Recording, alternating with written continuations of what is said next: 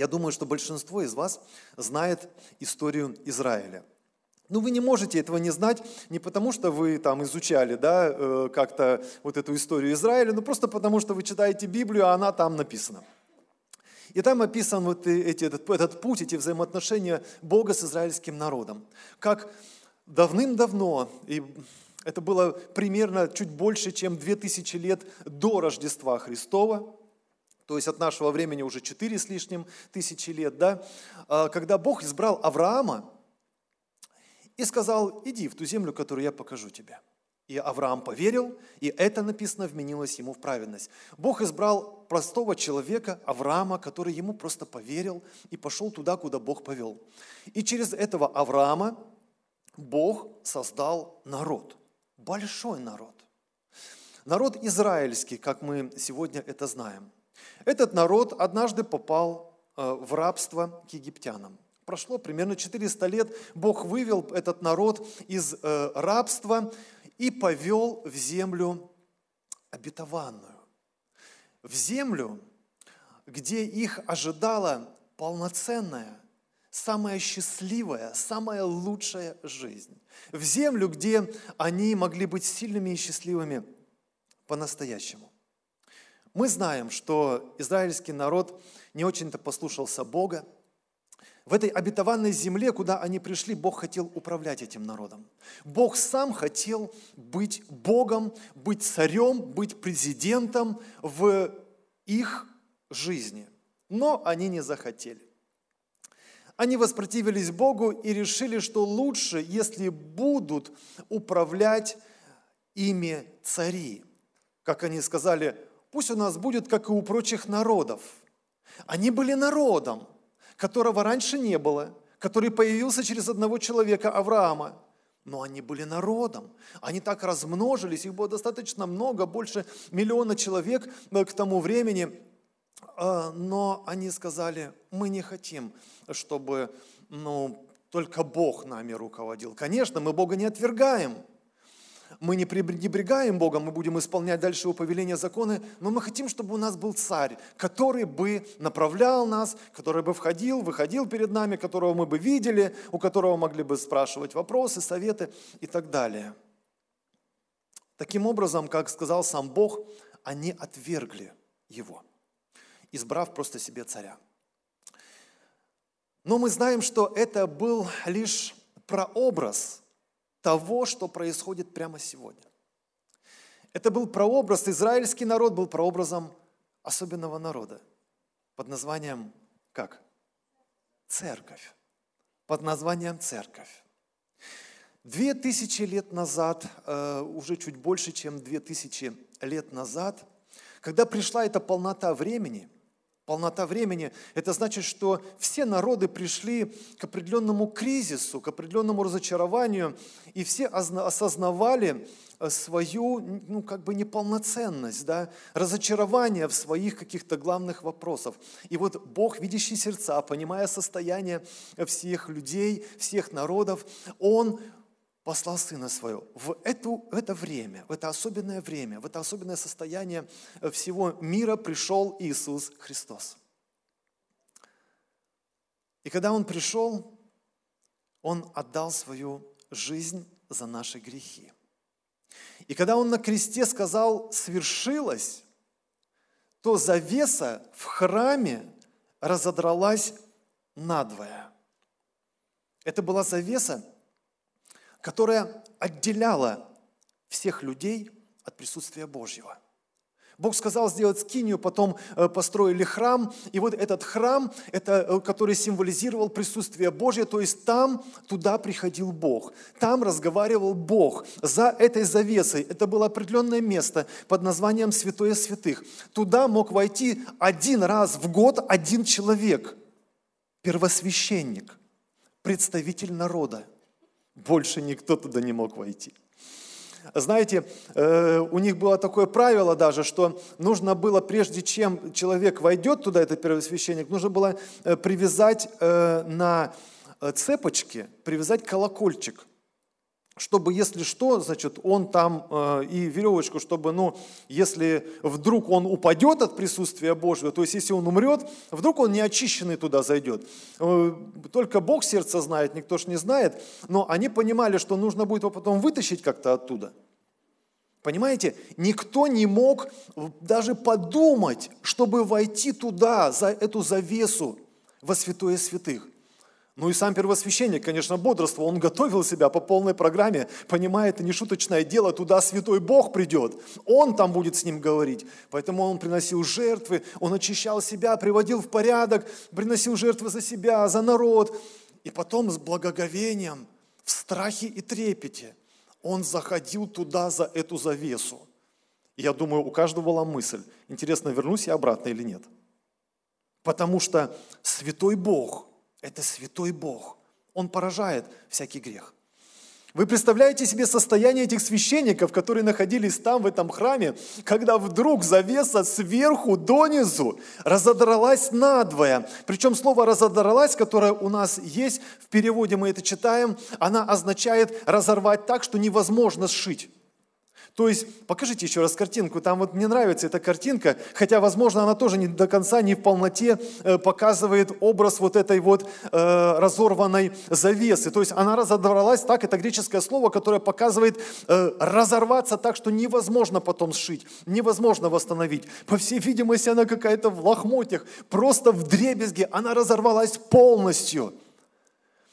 Для нас с вами может быть сегодня живущих в России спустя 2000 лет, может быть, это не представляет чего-то особенного, да, но, но поверьте, это было что-то особенное для этих священников, для всех евреев, которые уже годами и тысячелетиями понимали, что за эту завесу нереально зайти вообще.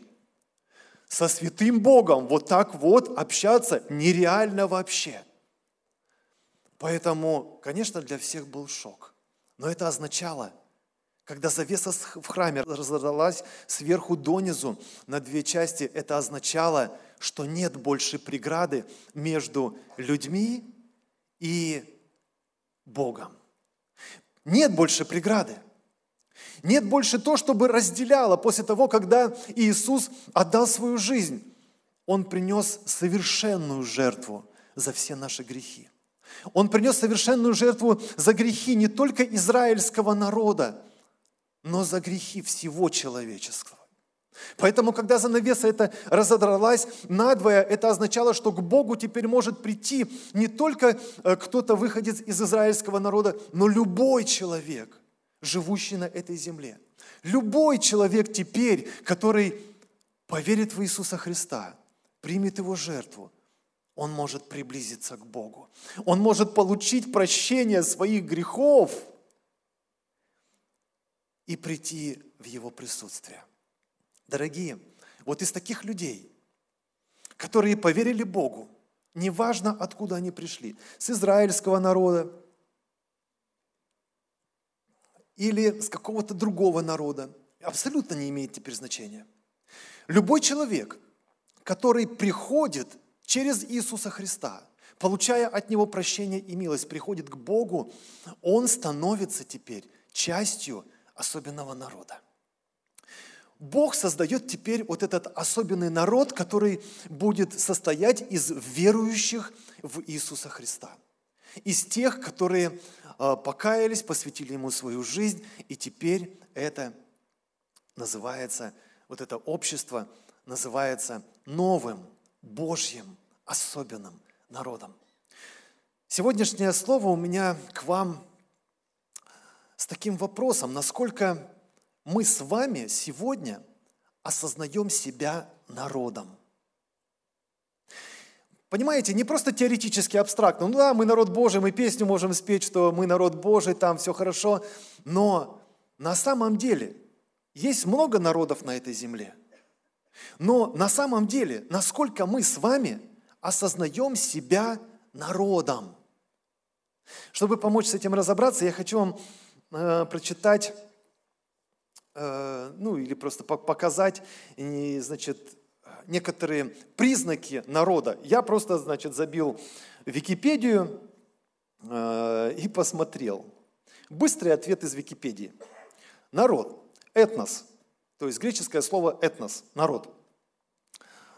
Э, исторически устойчивая общность людей, объединенных общим. И вот четыре признака основные, э, которые, по которым мы можем судить, что это народ. Общий язык, общая культура, общее самосознание и общая территория. Вот если эти четыре вещи есть, по этим признакам можно сказать, что да, о, это народ. Вот. Э, и э, смотрите, еще э, хочу прочитать вам один британский философ, такой ученый человек, он там доктор, он, в общем, у него много там регалий разных. И вот он как высказался, то есть это Эрнест Гелнер, он говорит, что важнейшим признаком нации, интересно, что вы думаете это, важнейшим признаком нации является самосознание, идентификация себя – Э, значит, с этим обществом. Самоидентификация ее членов. Он пишет, что группа людей становится народом, если и когда члены этой группы твердо признают определенные общие правила и обязанности по отношению друг к другу. В силу объединяющих их членства – Именно взаимное признание такого объединения и превращает их в нацию, а не другие качества, какие бы они не были, которые отделяют эту группу от всех состоящих вне ее. Насколько у нас с вами сегодня есть эта идентификация? Насколько есть это осознание того, что мы принадлежим к определенному народу – Какому, интересно, народу вы принадлежите? Это вопрос каждому лично, чтобы каждый лично себе ответил, а какому народу я принадлежу? Хорошо, давайте коснемся вот этих четырех э, признаков. Язык. У нас есть свой язык? Кто-то скажет, наверное, на иных языках мы нормально да, говорим. Но мы же не общаемся на иных языках. Я думаю, что и у нас есть на самом деле свой язык. И этот язык, это правда, мир просто не понимает. Например, если ты расскажешь, будет стоять неверующий человек, ты будешь рассказывать, ты знаешь, ну, своему брату, я тут недавно зашел в тайную комнату, я там помолился, я обратился к Господу, ты знаешь, меня как накрыло присутствие Божье, и я получил откровение. Все, у соседа твоего замыкания уже. То есть для него это просто непонятно. Ты о чем вообще? Какой-то непонятный язык. Я хочу прочитать вам вот это место Писания. Первое послание к Коринфянам 2.14. Душевный человек не принимает того, что от Духа Божьего, потому что он почитает это безумием. Он не просто не понимает, для него это вообще билиберда. Вы о чем? Как мне выйти из кризиса? Подожди, сейчас Библию давай посмотрим. При чем здесь Библия? Ты о чем? Глупость какая-то. Дай мне какие-то три шага, как выйти из кризиса, из проблемы какой-то. Расскажи мне как. Какой опыт? У кого как было? Подожди, у Духа Святого спрошу. Вы что? У какого Духа Святого? Для них это безумие, а для нас это, это понятно все. Э, почитает безумием, потому что он разуметь этого не может, он понять этот язык не может, а потому что об этом надо насудить духовно. Это правда. Бог дал каждому верующему в Иисуса Христа Духа Святого. И написано, что Дух Святой, Он увещевает нас, Он наставляет нас, Он учит нас, Он обличает и так далее, но Он разговаривает с нами, и мы понимаем Его. И вот этот Дух Святой, Он объединяет всех в этот особенный народ под названием церковь. Итак, у нас есть свой язык. Аминь. Это правда, духовный язык. Хорошо. У нас есть своя территория. Территория то, что определяет, да, один из признаков, что народ это народ, должна быть своя территория. У нас есть своя территория? Где? О, как сколько вариантов, это интересный вопрос оказался, да? Белкин дом, оказывается, у нас, наша территория, ДК «Прогресс» мы уже заняли. О, Господи! О, еще вариант, куда нога наша ступит вообще, э, то и наша, да? Еще какие-то варианты у вас есть? Офис тоже. Посмотрите, какое у нас, сколько у нас имущества. Просто обросли, реально обросли. Только апостол Павел говорит, что наше место жительства на небесах. Дорогие, мы не воюем за территорию на этой земле. Это не наша тема. Наш народ имеет территорию. Наш народ имеет на самом деле свою землю. И это обетованная земля, куда ведет наш Господь нас. Это небеса. Это то, о чем говорил апостол Павел, то, о чем мечтали все герои веры, о которых мы в послании к евреям слышим, что они не получили обещанного, потому что они ожидают лучшего. Они получили лучшего и вместе с нами получат еще больше. Но на этой земле это не наша тема – бороться за территорию какую-то здесь наше место жительства на небесах, и мы отличаемся от всех других народов этим также. Наша территория есть, но она не здесь. Хорошо. А, культура. Третий да, э, признак, определяющий культура. У нас есть своя культура? Это Святое Писание. И в Святом Писании вся наша культура. Это наша культура – это наши законы, это наши правила, это наша история, это наши традиции, это наше все. Это Слово Божье, которое показывает всю нашу культуру. Если хотите посмотреть на культуру этого народа, читайте Писание, и вы увидите эту культуру. И последнее – это самосознание. Это идентификация, насколько мы осознаем себя частью народа. И здесь у меня вопрос лично каждому человеку.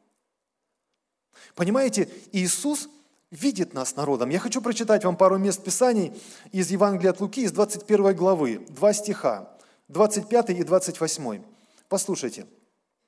«И будут знамения в солнце и луне, о последних днях, когда о последнем времени говорит Господь Иисус, да, Он говорит, что «И будут знамения в солнце и луне и звездах а на земле уныние народов и недоумение. Да, зафиксировали.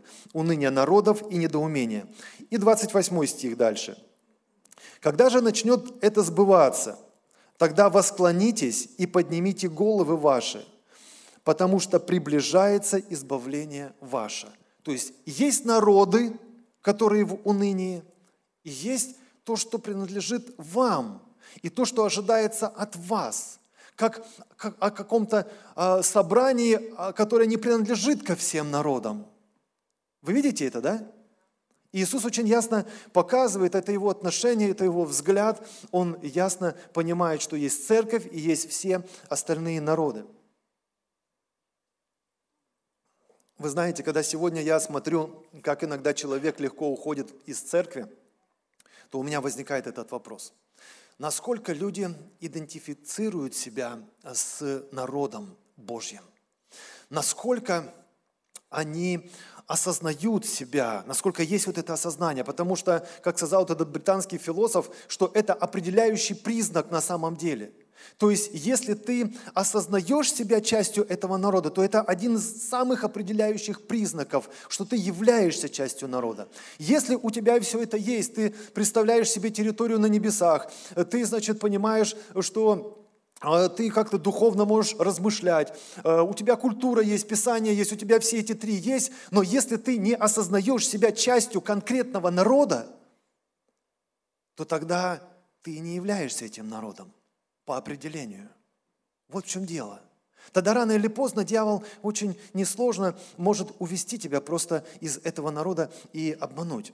Послушайте, чтобы этого никогда не произошло, я хочу показать вам три особенности э, народа Божьего. И чтобы каждый из нас увидел себя в этих особенностях. Три особенности. Э, первое. Этот народ отделен от всех других народов. Я бы сказал, это единственный народ, который сегодня не смешан с другими народами. Все поперемешаны, правда ведь? Где вы найдете абсолютно чистый народ? Там, хоть русские, хоть немцы, американцы, украинцы, там, э, хоть белорусы, хоть кто. Где? Нет ни одного э, неперемешанного народа. Но к Божьему народу это требование. Вы не можете перемешаться э, с другими народами. Дело в том, что невозможно иметь двойное гражданство э, у этого народа. У этого народа не может быть двойного гражданства. Ты не можешь равнозначно, полноценно быть частью народа Божьего и при этом также полноценно быть частью какого-то другого народа. Это невозможно.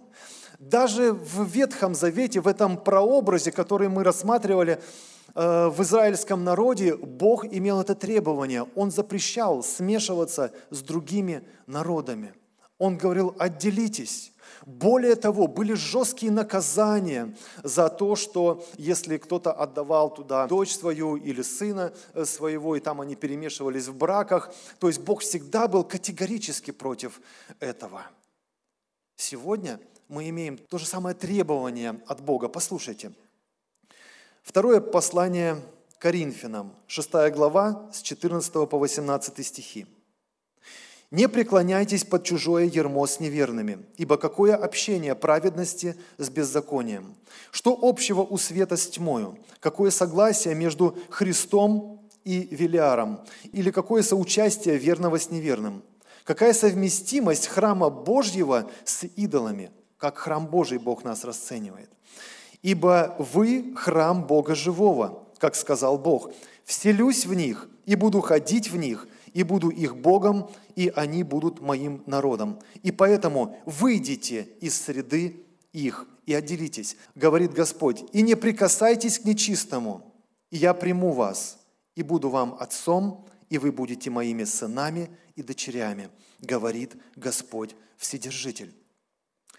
Э, из среды выйти, знаете, э, это слово правильнее было бы перевести как центр или средина.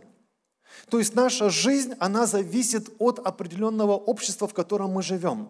Наши поступки, действия, они э, ну, провоцируются именно э, обществом, условиями, ситуацией политической, экономической, социальной, разными условиями, которые побуждают нас к определенным действиям. Мы в центре, как бы наша жизнь в центре этого общества, и мы от этого зависим.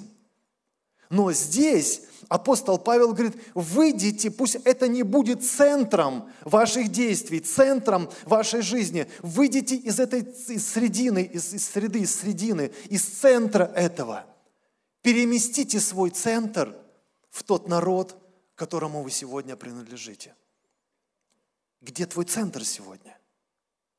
Возможно, это послание к кому-то, что надо на самом деле выйти из этого центра и переместить свой центр в народ Божий, в церковь, отсюда черпать силы, отсюда черпать видение, отсюда черпать понимание, как надо дальше действовать и двигаться, куда идти или не идти, что-то делать или что-то не делать.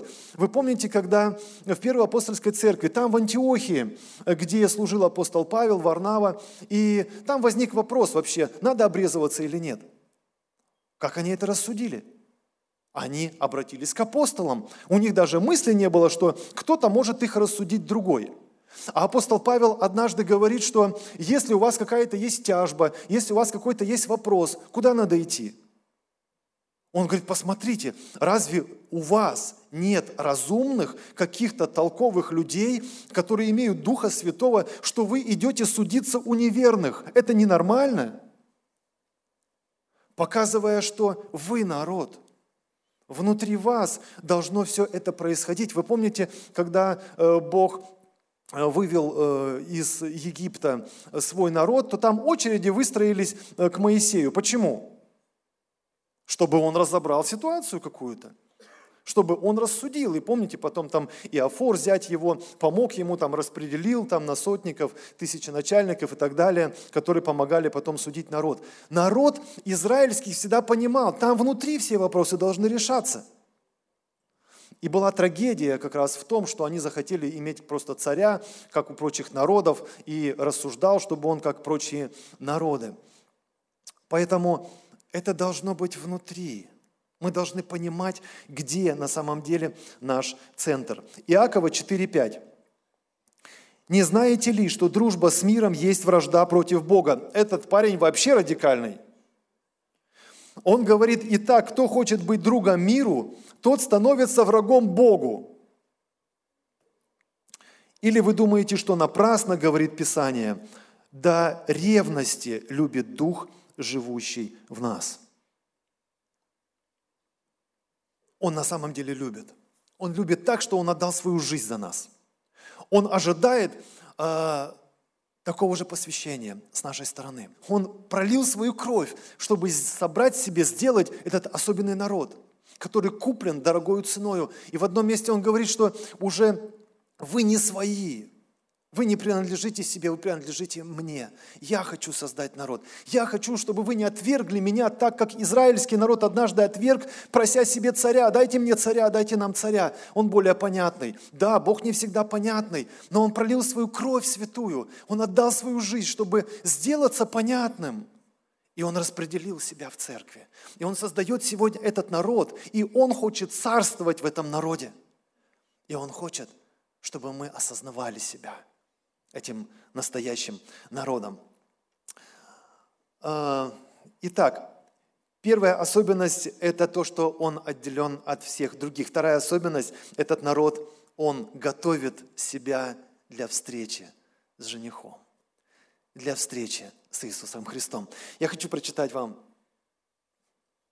э, из книги Откровения 19.6. Книга Откровения, 19 глава, с 6 по 8 стих. Это книга Откровения, это небеса открытые, это то, что уже в вечности. И вот что Господь здесь говорит. Апостол Иоанн, который видит это видение, он говорит, «И слышал я как бы голос многочисленного народа, как бы шум вод многих, как бы голос громов сильных, говорящих, Аллилуйя! Ибо воцарился Господь Бог Вседержитель, возрадуемся и возвеселимся, и воздадим Ему славу. И дальше описывается причина, по которой это торжество происходит. Ибо наступил брак Агнца, и жена его приготовила себя. И дано ей было облечься в весон чистый и светлый. Весон же есть праведность святых. Дорогие, обратите внимание – жена приготовила себя. Ни в какой традиции, ни в какой культуре вы не увидите, чтобы жених готовил невесту. Согласитесь, невеста всегда готовит себя для жениха. Это очевидный факт. Точно так же мы, его церковь, его народ, мы имеем эту ответственность готовить себя. И как же мы готовим, интересно, себя? Э, здесь не показано много каких-то особенностей, как она приготовила себя – показана только одна. Она была достойна облечься в весон чистый. И очень конкретно расшифровывается. Весон – это не что-нибудь. Весон – это праведность святых. Я хочу сказать, что в греческом языке есть два слова, которые переводятся как праведность. Есть праведность как бы абстрактная такая, да? Праведность. То есть вот Иисус, Он сделал нас праведными. И там это греческое слово, которое описывает такую абстрактную праведность. Она такая юридическая такая, да, она дает возможности нам предстоять перед Богом святым. То есть Бог смотрит благодаря пролитой крови Иисуса Христа на нас, как на праведных. Он смотрит, но какими мы являемся. И второе слово греческое, которое также переводится как праведность, она означает действие определенное. Не что-то в общем абстрактное, а действие определенное. То есть определенные дела, определенные поступки. Я хочу вам сказать, что в этом месте именно это греческое слово стоит, которое обозначает праведность по определенным делам, по определенным поступкам, которые, как в Библии написано, идут вслед за каждым человеком. А там, где э, написано, что мы по вере, э, значит, э, являемся праведными, там стоит другое греческое слово как раз. Так вот, Бог сделал нас праведными юридически, чтобы мы могли предстоять перед святым Богом, чтобы мы могли иметь этот доступ к престолу благодати, получать эту помощь от Него, получать эту силу от Него, чтобы нам стать фактически праведными, чтобы нам в результате быть способными делать эти праведные дела, эти праведные поступки. И вот именно это является весоном чистым. Праведность по делам и по поступкам.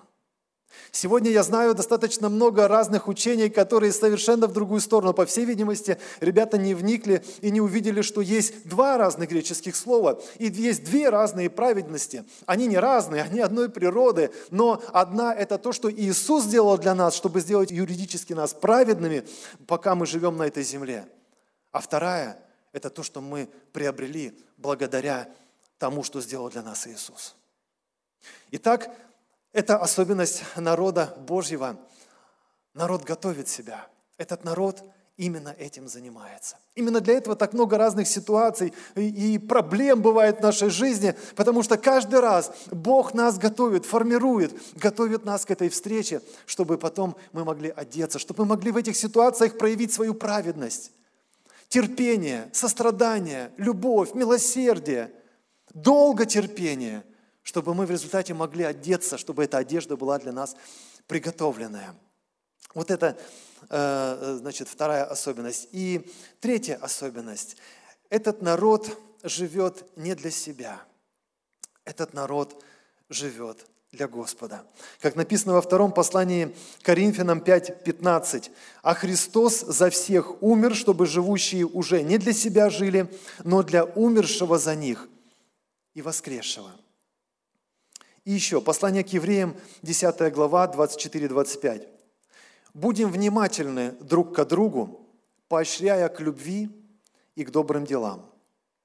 Не будем оставлять собрания своего, как есть у некоторых обычай, но будем увещевать друг друга, и тем более, чем более усматриваете приближение Дня Онова».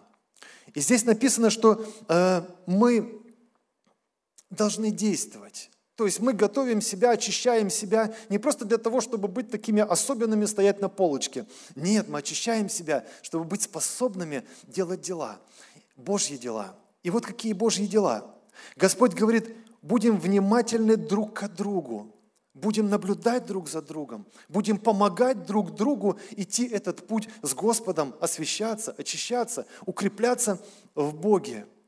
Но не только это – не будем оставлять. А, кстати, э, поощрять – это значит провоцировать. То есть, если вот это более правильное слово перевести, провоцировать. То есть, провоцируйте друг друга к добрым делам. Провоцируйте друг друга к любви. Вот интересно, вот где мудрость. Провоцировать а, у нас а, обычно ассоциируется с чем-то плохим, да, спровоцировал на что-то плохое. А вот здесь написано, провоцируй друг друга к любви. Провоцируй друг друга к добрым делам, да. Сегодня, правда, достаточно актуальный этот стих. Не будем оставлять собрание своего, потому что так много дьявол э, как-то предлагает разных трудностей, проблем, обманов всяких, через которые я вижу, что люди соблазняются, и где-то бывает оставляют собрание своего. Возможно, вы подумаете, ну если человек ушел в другую церковь, ну это же не означает, что он оставил собрание народа Божьего. Да, он ну, в другом месте, он все равно остается народом Божьим. Но вот на что хочу обратить ваше внимание. Вот здесь вот это слово «собрание» – это не эклесия нам известная. Например, Иисус говорит, я создам церковь, и врата ада не одолеют. Да? Там это слово «церковь» – это эклесия – греческое слово, которое означает собрание, просто собрание, большое собрание. Он говорит, я создам свое собрание, это огромное собрание, и врата ада его не одолеют. Но здесь интересно, что стоит слово не экклесия. Более правильное было бы сказать, что это синагога. Не оставляйте свою синагогу. А синагога – это не храм, синагога – это не, не э, большое собрание, синагога – это поместное собрание.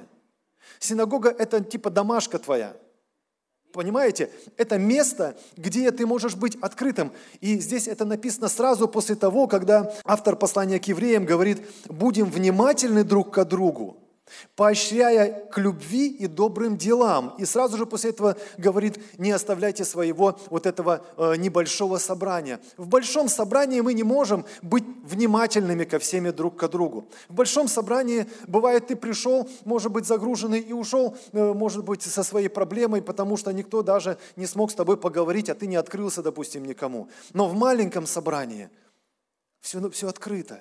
И Бог хочет, чтобы мы были частью небольшого собрания, находясь, э, являясь частью поместной церкви, чтобы мы были где-то и в домашней группе, чтобы мы могли быть открытыми, чтобы мы могли видеть других, чтобы могли послужить и чтобы нам кто-то мог послужить. И вот именно о таком небольшом собрании апостол говорит, не оставляйте собрания своего. Нам это надо видеть и понимать. Итак, какому народу ты принадлежишь сегодня? Вы знаете, когда Иисус родился, когда Иисус родился э, младенцем в городе Вифлееме, и пришли эти волхвы, и царь, в то время царствовал э, царь Ирод, и он услышал, что родился царь иудейский. И написано, что встревожился он, это написано в Евангелии от Матфея, 2 глава, 3-4 стих. Услышав это, Ирод, царь, встревожился, и весь Иерусалим с ним. И, собрав всех первосвященников и книжников народных, спрашивал у них, где должно родиться Христу. То есть понимал, что с неба придет, что с неба пришел какой-то царь, с неба пришел тот, о котором пророчествовали. И он сильно встревожился. Он встревожился настолько сильно, что он послал убить всех младенцев того возраста, примерно каким должен быть Иисус в то время – Встревожился он, встревожился весь Иерусалим. Подождите, он еще недавно жил и не тревожился. Еще недавно он понимал, что ведь есть Бог на небе, перед которым он ходит. Но он не видел этого Бога. Поэтому он жил в своей тьме, как мог, как хотел, и особо не тревожился. Но как только он услышал, что явился реальный представитель неба на эту землю, это сильно его встревожило. Он постарался просто уничтожить Иисуса Христа. Дорогие, я вижу, что это очень похоже на то, что должны являть мы. Иисус Христос – это Бог, который пришел во плоти, чтобы явить себя миру – Мир был настолько погружен во тьму, что он не понимал уже этого духовного языка. Он уже не мыслил этими небесными категориями э, Царства Божьего. Он уже не осознавал свою культуру правильно. Этот народ жил во тьме, и вся земля жила во тьме, и невозможно было достучаться до людей. И тогда Иисус, Бог, оставил небо и пришел на землю, чтобы стать видимым проявлением Бога чтобы люди, которые не могли воспринимать ничего духовного, могли только то, что видят, то, что слышат, воспринимать, они могли увидеть Бога. Дорогие, сегодня мы, народ Божий, мы должны быть видимыми. Понимаете? Если сегодня спросить, мне кажется, у большинства людей в этом мире церковь ассоциируется с чем-то тоже абстрактным и непонятным, и особо не влияющим ни на что. Почему? Я думаю, одна из причин, потому что мы не идентифицируем себя частью Божьего народа. Потому что не всегда мы осознаем, что мы принадлежим к одному особенному избранному народу под названием церковь. А Бог хочет, чтобы точно так же, как Он пришел во плоти и явил себя миру, точно так же, чтобы мы, являясь этим народом Божьим, могли явить присутствие Божье этому миру. Я думаю, когда мы говорим об этом, я думаю, когда мы будем расти в этом осознании, что мы народ Божий, многое изменится. Да, дьяволу тоже это не понравится, и, скорее всего, он принят какие-то попытки, чтобы остановить этот рост церкви под названием вот этот народ Божий. Но что ж, как бы он ни старался уничтожить Иисуса, Дух Божий э, защитил, он направил, провел Иисуса таким образом, что дьявол ничего не смог сделать. И Иисус все-таки выжил, он вырос, он укрепился, и он победил дьявола. Это наше с вами призвание – нам надо вырасти как народ. Каждому из нас лично надо вырасти в этой идентификации, в этом осознании, что мы принадлежим народу Божьему. Нам надо вырасти как народ во взаимодействиях. Ведь написано, так и сказал Господь, что узнает этот мир. То есть мир сможет увидеть, понимаете? Они не могут видеть, точнее, они не могут сейчас слышать наш язык. Они не могут нас понимать, они не воспринимают ничего духовного. Но они могут увидеть Бога. Как? Иисус говорил, что если будут между вами эти взаимоотношения, если будет между вами эта любовь, если будет между вами это посвящение друг другу, если будет между вами эта целостность, вы народ Божий, если вы научитесь вместе проходить трудности, испытания, вопросы, сомнения, проблемы всякие, если вы научитесь стоять спина к спиной, знаете, если смотреть послание к Ефесянам в 6 главе, где описывается снаряжение э, воина духовного, то вы увидите, что он полностью защищен, только спина открыта. Это же означает то, что мы должны стоять спиной к спине. Это означает то, что есть кто-то, кто должен защитить нашу спину. Нам надо научиться, нам надо вырасти в этот народ Божий. И дьявол сильно этого боится. Но как он не смог ничего сделать с Иисусом, точно так же и с народом Божьим он ничего не сможет сделать. Потому что Дух Божий, Он поведет нас, Он направит, Он хочет действовать в народе Божьем. Но насколько мы сегодня это осознаем, что мы народ, и насколько мы являемся народом, отделенным от всех других, ожидающим Иисуса Христа, готовящим себя, занимающимся тем, чтобы готовить свой наряд, свое платье к своему Господу и делающим Его дела – в посвящении. И я верю, что Господь поможет нам, и мы вырастем, как народ Божий. И мы будем разрушать дела дьявола точно так же, как Иисус разрушал. Посмотрите, как Он обозначил свое призвание. Вот что Он сказал. Как только Он выходил э, на служение, кстати, после 40-дневного поста, Он был слабый физически, скорее всего, в это время, но неимоверная сила Божья действовала через Него – он пришел в синагогу и сказал, «Дух Господень на мне, ибо Он помазал меня благовествовать нищим, и послал меня исцелять сокрушенных сердцем, проповедовать пленным освобождение, слепым прозрение, отпустить измученных на свободу, проповедовать лето Господне благоприятное. Это наше призвание сегодня. Но мы не можем сделать это в одиночку. Бог распределил дары, свои дары в церкви. Нам надо осознать себя народом – нам надо вырасти в этом осознании и начать действовать, уважая друг друга, почитая друг друга выше себя, ценя дар в другом, потому что у тебя нет этого дара, возможно.